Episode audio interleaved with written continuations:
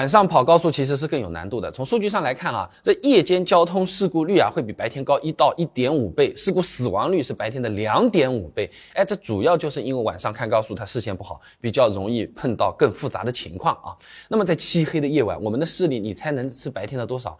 百分之三到百分之五啊，这能见度连一成都没到，能见度一低就需要更加专注于路况，那就更费神。在一些特殊的路段，有可能还需要丰富的驾驶经验才行。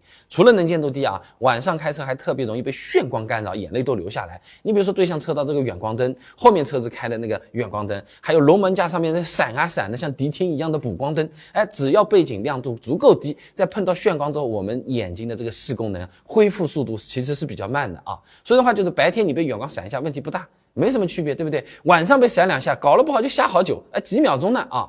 那除了视线差、炫光多，晚上跑高速，有的路段啊，大车也更多，更危险。他们晚上要做生意嘛，大家讨生活也不容易。那有统计数据的，你比如说啊，济河高速公路某段面二十四小时交通量的车型占比啊，在夜间八点到次日一点这个区间内，大车的数量是比较多的，每小时超过了三百辆，同时段的这个小车数量就没有超过一百五十辆的。那等于说大车数量反而是小车的两倍多。那这里我多说一句啊，大车师傅真的是非常辛苦的。白天他们没闲着，在装货，装完了晚上赶路，第二天就交货。你买的各种各样的这种东西，为什么今天鼠标点一下，明天就在家门口，功不可没啊？咱们开家用车，晚上也多体谅一下人家的大车师傅，跟他们距离拉远一点，也不要去进去别他们啊，或者是开欧汽车啊。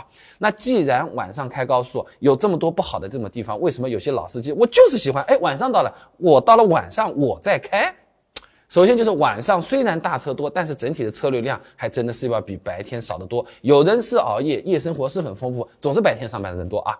那只要和大车保持比较好的距离，风险系数就还行。也有数据的啊，这作者统计了辽宁省高速公路二零一零到一六年路段交通量的小时分布系数啊，发现中午傍晚是车流量的峰值，一个呢是在十二到十四点，一个呢是十四到十九点，其他地方的高速呢基本情况也类似啊。